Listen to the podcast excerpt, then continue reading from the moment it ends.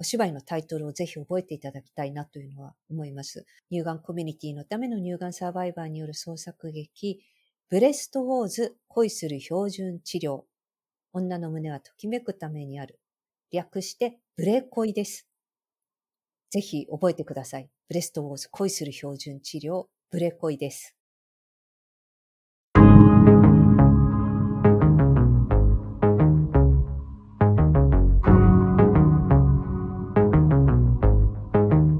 NPO 法人まちづくりエージェントサイドビーチシティのポッドキャスト番組 SB キャストです。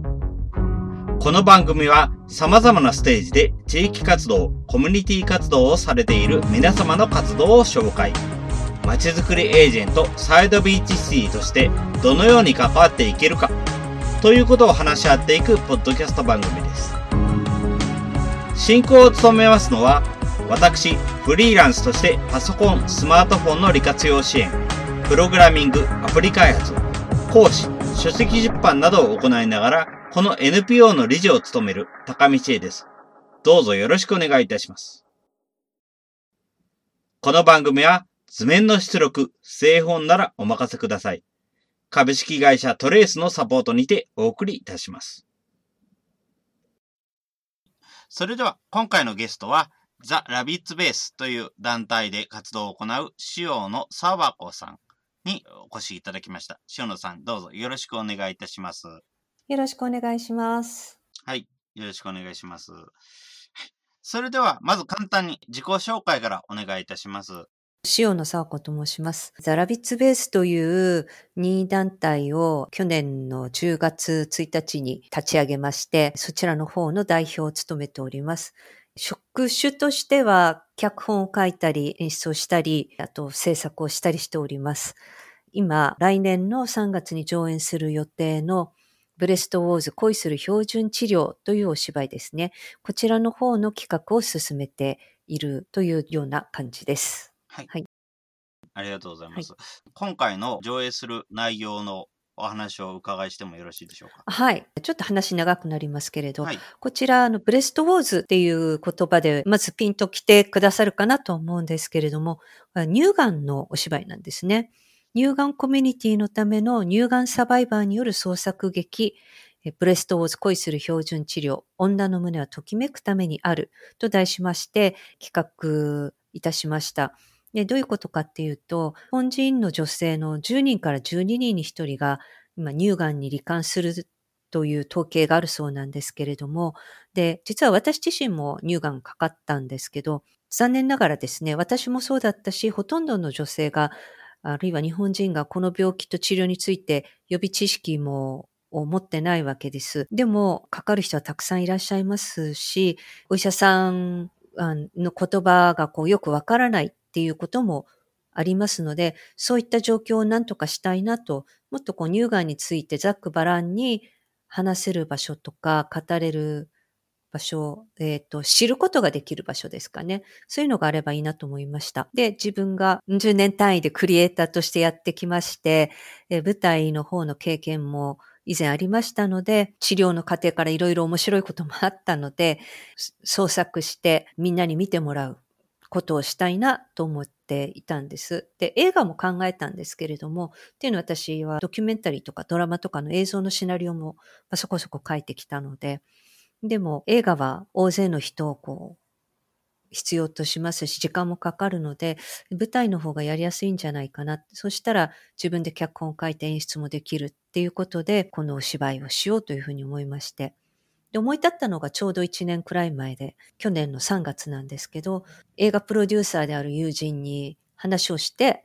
彼女もそれは面白いっていうふうに乗ってくれて、で、そこから取材をして、台本を書いて、ここからはこう仲間集めですね。いろんな役割を担ってくれる人。それこそ税理士さんとか司法書士さんの話も聞いたりして、制作の舞台のことをいろいろ教えてくれる人、いろんな方々、SBC さんにはホームページなどもお世話になって、そういったことで活動をしているような感じです。はい、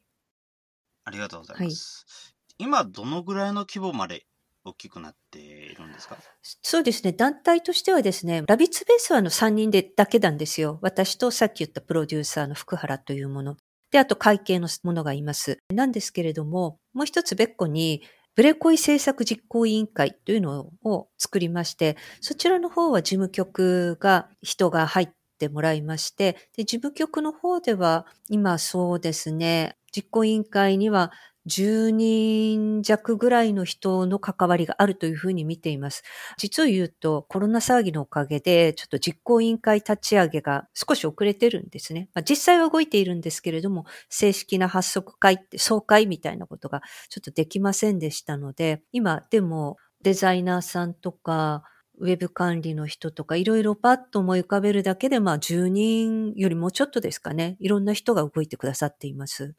で、あと助成金の申請などもそろそろする予定ですし、いろんなところにお話、企画説明に行かせていただきましたので、実行委員会外では、講演団体というのもいくつかありますけれども、そちらも結構片手以上の数には講演してくださる団体が揃っている状況ですね。非常にありがたい状況です。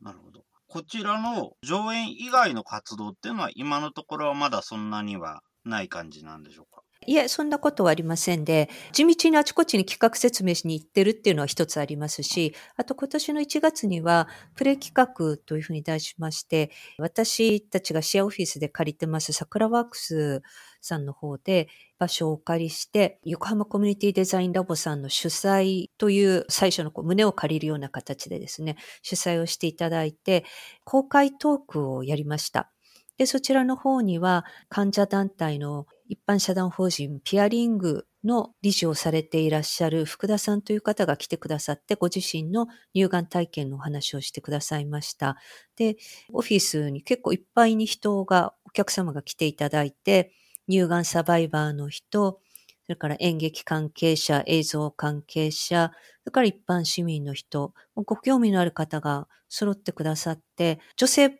ばかりじゃなかったんですね。男性の方も結構来ていただいて、で、乳がんに対する、それぞれの経験。例えば、まあ、女性だったら自分がしたわよっていうのもあったんですけど、男性の方でも母がそうだったとか、いろんな方のこう体験がまたシェアできる場になったりして、そういう企画を1月に行いました。で、あとはあのネット上でなんですけれども、今まホームページ、モーションコミックをオープンしようと思ってます。で、モーションコミックの編集も、もうたった今本当にしているような状況なんですけれども、多分この2、3日中に完成すると思われます。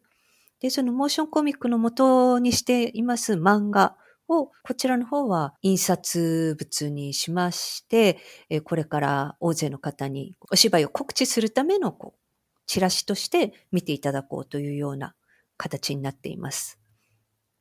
それがとりあえず今のところの状況ですね。ありがとうございます。はい。団体が最終的に目指したい何か像とかっていうのはありますか？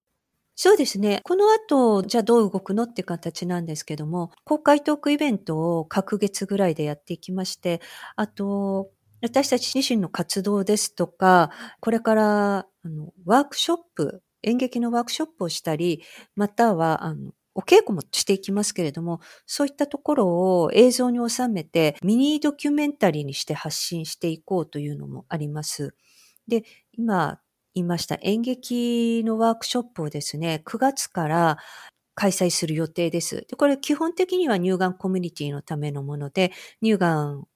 に罹患されたサバイバーの方たちを対象に体を動かしたり、発声をしたりしながらアクティブになっていただこうかなと、体を使って、まあ、実を言ったの、運動自体は癌の再発予防にもなるんですね。で、そういう活動をしながら、乳がんについてオープンに語って、社会的な啓発をしていくっていうことですね。それで来年3月に本公演の上演をしますけれども、それは大勢の方に、大勢の一般市民ですね、見に来ていただきたいですし、また演劇時にいろんな関わりを持っていただきたいと思っているので、このブレストウォーズの企画自体は、乳がんというものを一つのテーマにして、乳がんコミュニティ、演劇、クリエイターズ、それから一般市民の方々のこの三者の融合って言いますか、ミックスで一つのフェスティバルですね。いろんなことを学んだり、励まし合ったりしながら、一つのそのイベントを達成していくっていう、そういったこうムーブメントというかイベントをしたいなというふうに思っています。ありがとうございます。大体どんな人に見に来てほしいとかってありますか？どなたでもなんですけれども、まず一義的には乳がんの患者の方やサバイバーの方や医療関係者の方々ですね。乳がんコミュニティの方々。で、その家族の方に来ていただきたいというのは非常にあります。お母さんだったり、妻である人が舞台で頑張っている姿っていうのを見てもらいたいですね。で、それからお芝居が好きな人にはぜひこういう形での演劇もあるんだなというふうに興味を持ってもらいたいので、見に来ていただきたいですね。お芝居はやっぱりお芝居が好きな人がやって見たい人が見るという形なんですけれども、私が目指しているのはお芝居を通して社会啓発をするというか、みんなが元気になっていくっていうところなので、そんな風に演劇表現を使う方法があるっていうのを演劇界の人やクリエイターの人に見てもらいたいというのもあります。そしてあともちろん、もう本当にシンプルにこう興味を持ってくださる一般市民の方々見ていただきたいと思います。で、ぜひ応援していただきたいと思っております。そうですね。どうもありがとうございます。最近演劇を使っていろんな情報を発信していきたいっていうような方も他にもお話を聞きますし、結構そういうのが流れが増えてるのって面白いなっていうふうに思います。今まで通りのやり方で情報発信をする今まで声を聞いてくれている人にしか情報を届けられないので、その上で今回のような演劇のような方法で情報発信をしていくっていうのは一つ面白い切り口なのかなっていうふうに思いますね。ありがとうございます。実を言うと、やっぱりそこには一つモチベーションがあったというか、きっかけがあったというか、私がまあ自分も乳がん体験したんですけども、乳がん患者の会ってすごくたくさんあるんですよ。患者団体と言われるものですね。で、そういうところに行きますと、集まって来られてる方みんな患者の方々で、で、大体どういうことをされてるかっていうと、医療者の方に来ていただいて、お話をしてもらう。講演会みたいな形が多いんですけど、で、お医者さんたちがお話ししてくださる内容っていうのが、半分以上はこれは乳がんになる前に知っておいた方がいいよねっていうものなんですよ。それを乳がんの初期治療を終えた私たちが聞いてるだけなのはもったいないと。いうふうに常々思ってたんです。なので、そういうこう乳がんについての基礎知識、予備知識みたいなものとかを早いうちに乳がんになる前に届けたいなという気持ちがすごくありました。ちょっと変わった見方かもしれないんですけど、例えば災害を例にとると、昔は災害は起こらないっていうような考え方のもとに防災の訓練をしていたような気がするんですけど、3.11の後って変わったじゃないですか。ね、災害は来るんだ。それに備えてどうやってどういうふうに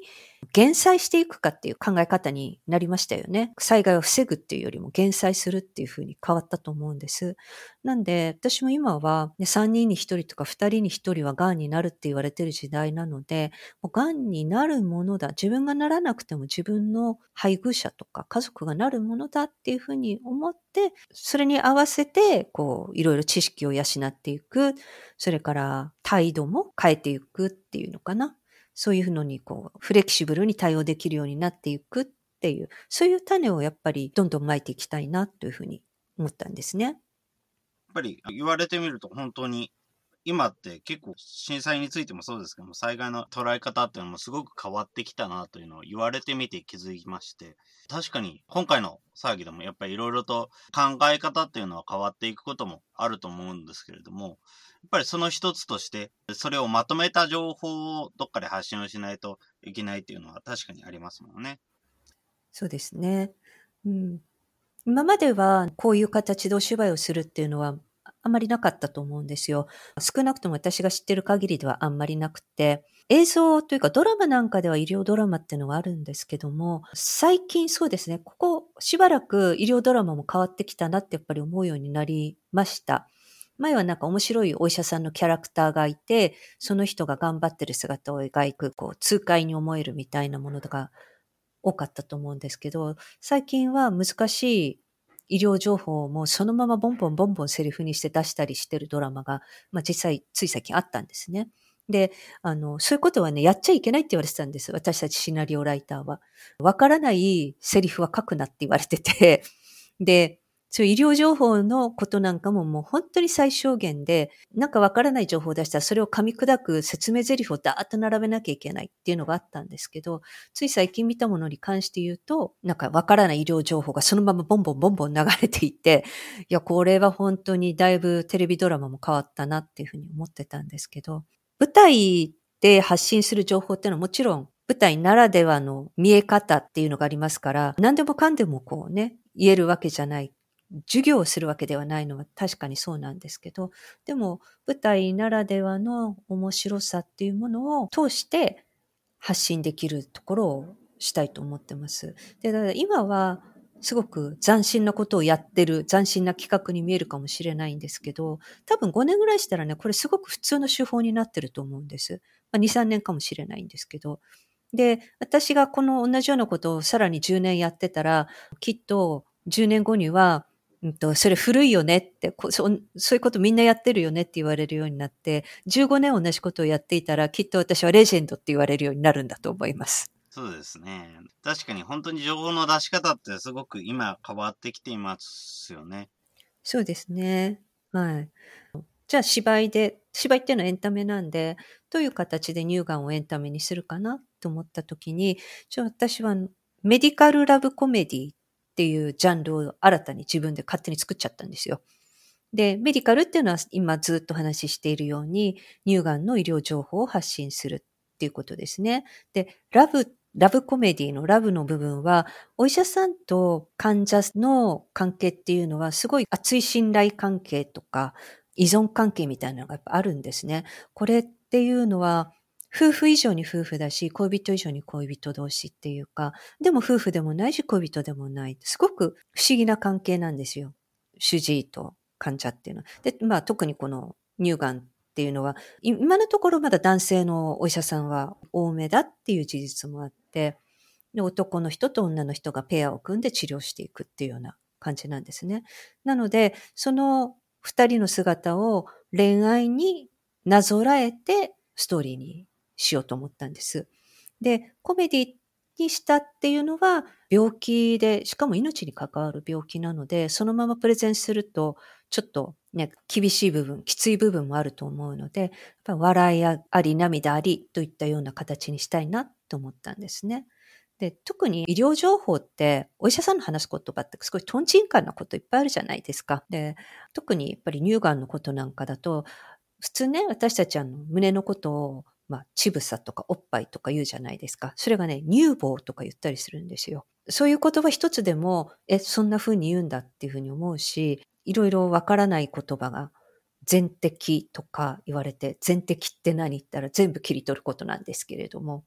そういういろんな言葉もわからないし、お医者さんには当たり前のお話が、患者側からするとトンチンカンのことがいっぱいあるので、でそれっていうのは、診察室でトンチンカンでわけわかんないっていうふうにしてると、スルーされるだけなんですけど、あ、でもこれ舞台に載せたら、あ、そのまんまで、これコメディになるじゃんって、そのままで笑えるじゃんって、その勘違いみたいな。そういうことがあるので、それでまあ、メディカルラブコメディっていう形にしました。これもね、今までどういうテレビ局もやってない手法だし、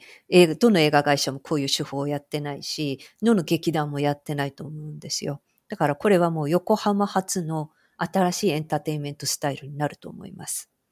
確かに伝え方っていうのは結構お医者さんも別に伝え方の専門家ではないので、やっぱりそれを噛み砕いたりなんか別の方法に伝える何かっていうのは必要になりますし、実際のケースとしてそういうのを紹介していけるっていうのは演劇でやれるっていうのはすごく面白いなと思います。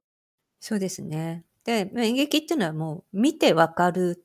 っていうのがすごく大事なので、あの、まあ、今回は、タイトルは恋する標準治療っていうことで、なんて言うんでしょう。女性の、うん、アイドル歌手っぽいこう歌とかも入れようかなと思っているんです。うん、で、その治療法法なんかを歌に乗せてあのお送りしたいなと。歌とダンスですね。そういうことができるのが演劇の醍醐味かなと思います。そういうのを逆に言うと、テレビドラマとか映画ではできない部分なんですよね。まあ、あの、インド映画は別かなと思いますけれど。ね、ありがとうございます。それでは次ではありますけれども、今回、今回のウェブサイトについては、はい、うちのサイドビーチシティにもいろいろと関わってますけれども、今回 IT についてどういう関わり方をしていきたいなどと何かありますか？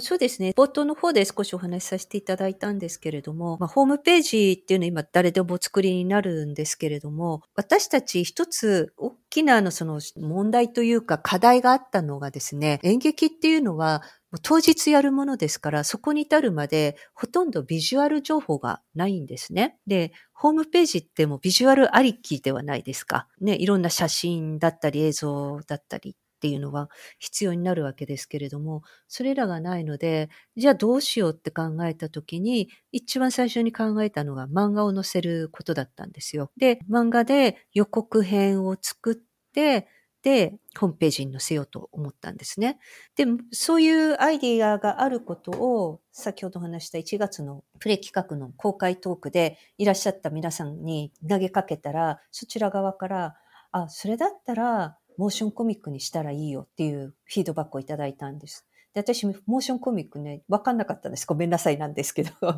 な、何っていう、アニメとは違うのって、アニメではないんです。漫画をカメラで撮るようにして、それで動かすんですよ。の教えてもらって、それから YouTube とかを見て勉強して、ああ、なるほどね、こういう見せ方があるんだっていうのを分かって、で、まあ、じゃあ、ホームページにはモーションコミックを一つ載せようと。で、あともう一つには YouTube で、まあ、さっき言ったミニドキュメンタリーをアップしていこうと。でもそれはもちろんホームページにリンクするんですけど。で、その動画、ドキュメンタリー動画や、モーションコミックの動画は、女性たちがやってる回で、脅威の女子会ティラノサウルスっていうのがあるんですけど、女性の起業家の方とかフリーランスの方々の回なんですけど、そちらが持っている動画のチャンネルにもアップしてくださるで、そちらの4月動画祭、10月動画祭などで取り上げていただけるのかな作品が良ければ取り上げていただけるようにエントリーしようと思っています。あとは、そうですね。まあ、月並みですが、メーリングリストですとか、そういったようなものを使いたいなというふうに思っています。どうでしょう？あの、高見さんの方からは他にどんな提案がありますでしょうか？SNS での発信、結局、うちの方でも本当にブログのクロスポストぐらいしかできてないんですけれども、そんな SNS での発信ですとかっていうのってあると、やはり入り口が SNS になるっていう方って今だと結構多いと思うので、そういうようなものがあるといいのかなっていうのは感じはしますね。その他だとどうだろう？よくわかんないです。そうですね。うん SNS、Facebook は今主に活用させていただいてますね。で、Facebook、代表的なところであとインスタとか LINE とか Twitter があると思うんですけれども、今私がやっている段階は仲間集めが主なので、Facebook の活用度は高いし、それが効果的なのかなと思うんですよ。で、仲間集めの後に何が必要かっていうとお金集めなんですね。協賛企業で、こちらは Facebook だけではダメで、ホームページきちんとしたものが必要だなっていうのが思います。やっぱりあの企業さんが見る場所っていうのはネットだなと思うんですね。で、えっ、と、その次に来るのが、出演者集め、キャスト集めになるんですけど、ここは LINE とか Twitter とかインスタの出所なのかなと思うんですね。特に乳がんに罹患した女性30代、40代、50代、60代がメインになるんですけれども、40代ぐらいの女性は一番使うのは多分 LINE だと思うんですね。なので、キャスト集め、えー、演劇ワークショップを宣伝したりするのは LINE とかインスタとか、そこら辺が、えー、主軸になるかなと思います。で、ツイッターってのはちょっと若い人が使うものなのかなと思うんですけれども、拡散力があるので、そこは最終的にお客さん集めの段階ですね。ここで一番力を発揮してもらいたいのがツイッターなのかなというふうに今思っているところです。で、私がこの中で、今言った中で得意なのは Facebook で、他はあんまり得意じゃないので、そういうところが得意だよって、この企画に、この企画いいねって思う方々がいたら、ぜひ力を貸していただきたいなと思います。あの、拡散すること、シェアすること、それから効果的な使い方とか、リンクの貼り方とか、ぜひアドバイスしていただきたいので、実行委員会に参加していただければと思っております。ぱ、まあ演劇にのキャストとして参加するっていうのもそうですし、例えば、視聴者として参加するでもそうですし、協力者として参加するでもそうですし、いろんな形で興味があれば来てほしいなっていうような感じでしょうかね。そうですね。まさにその通りです。私は自分の企画発案で始めたことなんですけれども、今は、今やもう私の企画というよりは仲間の企画になってるんですね。で、私が今やってること、ここまでやってきたこと、この後もなんですけど、ある種の桃太郎のストーリーだと思うんですよ。桃太郎が、まあ、鬼退治というか、一つの目標に向かって歩き始めたときに、きび団子を開けながら、あの、一人ずつ仲間を増やしていく。一緒にやらないって。桃太郎に限らず、ワンピースなんかもそうなんですかね。仲間を増やしていくと。で、賛同する、共感する仲間が増えていったら、どんどんどんどんみんなが目標に向かって一丸となってやっていけるっていう感じなのかなと思うんです。ですので、うんまあ、さっき言ったように、今はまず仲間集め、で、お金集め、キャスト集め、お客さん集め。そんな感じの段階をどんどん踏んでいこうと思うので、ぜひどこかの段階で加わっていただければありがたいなと思います。ですね。ありがとうございます。はい。高見さんはいかがですか？山口さんから手伝ってみたいなこと言われてはいるので、機会 があればその時は、はい、よろしくお願いします。ええー、ぜひ、うん、ぜひお願いします。はい。はい、あれですよね。SBC さんは本拠地は横浜市の緑区になんですか？一応特に何か固定で決まってるわけではないっていう感じですかね。やっぱり、自分は磯子ですし、あとは、志田さんが保土ヶ谷ですし、っていう形でみんなばらけているので、だから特にこれっていうような特定の場所はないかなというような形にはなってます。うん、なるほど。で、特にやっぱり今もこういうような状態で、えさらに今以上に場所が特定されない感じになったので、うんえー、なるほど。やっぱり横浜自体ってそんなに交通の便もすごくいいってわけではないので、館内とかだと行きやすい人っていっぱいいますけど、行きづらい人ってのもそれなりにいるので、うん、やっぱりちょっと場所を考えないといけない。それが非常にやっぱ今回リモートでいろいろなことができるようになったので、うん、やっぱりそういうことを使ってもっといろんな場所でやっていければ面白いなっていうような感じはしますね。そうですね。でこの企画は横浜初でいうふうに考えてるんですよ。なので、横浜の祭りになればいいなというふうに思います。今ね、リモートでいろんなことができる時代になったんですけど、あえて演劇っていうのは一箇所に人が集まることで成立するものなんですね。なので、一つの場所で同時にお稽古をして、で、最終的には舞台は一つの場所で舞台と観客席っていうものにまあ分かれますけれども、そういう形ででもみんなで時間と場所を共有する。で、それが感動を共有するっていうことにつながるんですけれども、そうですね。多分昔と違うのは、その芝居の準備がこうやっていろいろ少しずつ周辺からリモートでできるようになったっていうことかなと思います。実際に会うことの価値っていうのもやはりありますし、実際技術者関係のイベントなんかでも、有料のイベントはあるんですけども、その有料のイベントで実際に講演した内容とか全部無料公開をしちゃうっていうようなイベントがあるんですが、やっぱりそれでもやっぱり人は有料のチケット買ってみんな品川に集まったりしますので、それって実際に会うことの価値はそれなりにあるっていうのを認めている方も多いっていう証拠だと思いますので。そうですね。バランスですね。はいバランスとしていろんな形があるのかなっていうふうに思います。はい。なんできっかけとして、やっぱりインターネットを使ってもらえるといいなっていうような感じですかね。はい、そうですね。今ネットなしには情報を発信しきることはできないというのは思いますので、まあ、ライブにはライブの価値はすごくあるんですけれども、はい、その両方が支え合うような形で社会も成り立ってきてるのかなというふうに感じますね。そうですね。ありがとうございます。それでは次ですが、今後インターネットで皆さんの活動を知るときっていうのは、一番どこがいいっていうのは、っていうのはありますか？そうですね。あの、近々ホームページを公式オープンしますので、そちらの方で、ブレコイ、もしくはブレストウォーズで検索していただけると、多分ヒットするようになるんじゃないかなと思います。はい。で、あと、Facebook の方は、Facebook のメンバーになっている方々は、企画イベントを、えー、と見ていただける、告知を見ていただけると思います。で、Facebook の方のページもホームページと同時に公開をしようと思っております。はい。わかりました。ぜひ。えー、まあ、Twitter などはちょっともう少し先ということになりますね。はい。あ、URL は brekoi.com です。ブレコイ .com。はい。brekoi.com です。はいありがとうございます。ポッドキャスト公開の時に補足の情報としてアクセスもできるようにしますので。あありがとうございます、はい。ありがとうございます。はい。それでは続いてですけれども、最後にこれは言っておきたい。活動のキーワードみたいなものって何かありますでしょうか？そうですね。今日はこうやって音声での皆さんへのご紹介ですので、お芝居のタイトルをぜひ覚えていただきたいなというのは思います。乳がんコミュニティのための乳がんサバイバーによる創作劇、ブレストウォーズ恋する標準治療。女の胸はときめくためにある。略してブレコイです。ぜひ覚えてください。ブレストウォーズ恋する標準治療、ブレコイです。どうも、ありがとうございます。はい。は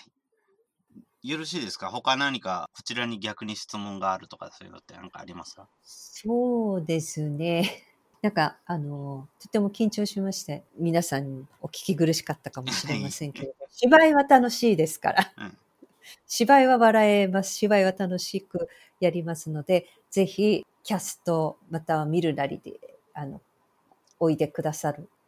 と嬉しいです。見てください、参加してください。はい。どうもありがとうございます。はい、ありがとうございました。他はよろしいですか？大丈夫でしょうか？うん、と思いますよ。私何か言い漏れしてますかね？とりあえず特に何か、これっていうのはなかったか大丈夫かなと思うんですけども。なんか、もっと言いたいなければ。協賛企業も募集してます。はい。はい。そうですね。たくさん、大勢の方にご協力お願いします。えー、はい。仲間になってください。はい、それから、クラウドファンディングもいずれします。ぜひ、ご協力ください。はい。ありがとうございます。それでは、ありがとうございます。今回のゲストは、ザ・ラビッツベースの団体で活動を行っています、シオンの沢子さんにお越しいただきました。塩野さん、どうもありがとうございました。どうもありがとうございました。はい。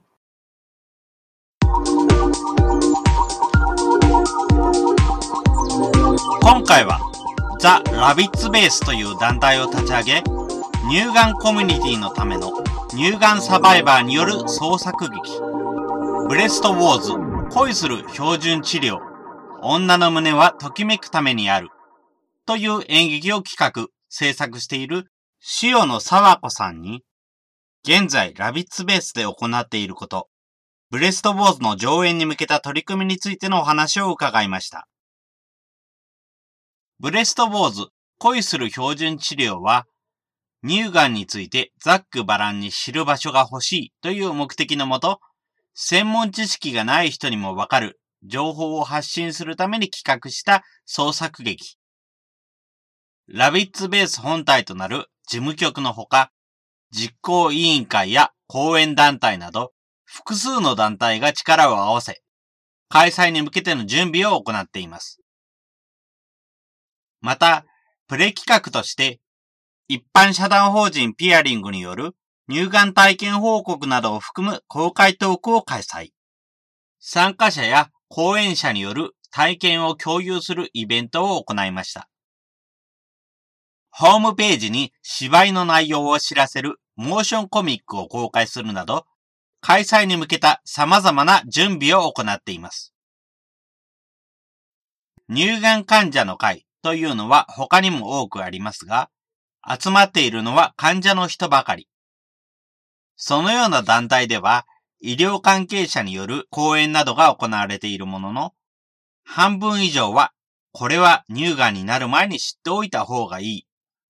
乳がんの初期治療を終えた私たちが聞いているだけなのはもったいないと思った。というのがこの活動のきっかけ。3人に1人から2人は癌になる時代。自分がならなくても配偶者や家族がなる時代。それに合わせて知識を養う。態度も変えていく。フレキシブルに対応できるようになっていく。そのような種をまいていきたいと塩野さんは言います。今はリモートでいろいろなことができるようになった時代。あえて一箇所に人が集まることで成立する演劇という手段を使って情報を発信していく。感動を共有していく。そのための準備にオンラインを使いつつ、ザ・ラビッツベースは進み続けます。ご興味おありの方、ぜひラビッツベースのホームページを見てみませんか？最後に感想の受付ですが、このポッドキャストの感想は、Twitter や Facebook などで受付しております。ハッシュタグは sbcast045 アルファベットで s, b, c, a, s, t 数字の045で投稿いただけると幸いです。それらが使えないという方は、まちづくりエージェントサイドビーチシティサイトのお問い合わせフォームなどからご連絡いただければと思います。今後もこの番組では様々なステージで地域活動、コミュニティ活動をされている皆様の活動を紹介していきたいと思います。それぞれの視聴環境にて、ポッドキャストの購読、ないしチャンネル登録などをして次をお待ちくださいませ。それでは今回の SB キャストを終了します。皆様お聞きいただきましてありがとうございました。この番組は図面の出力、製本ならお任せください。株式会社トレースのサポートにてお送りいたしました。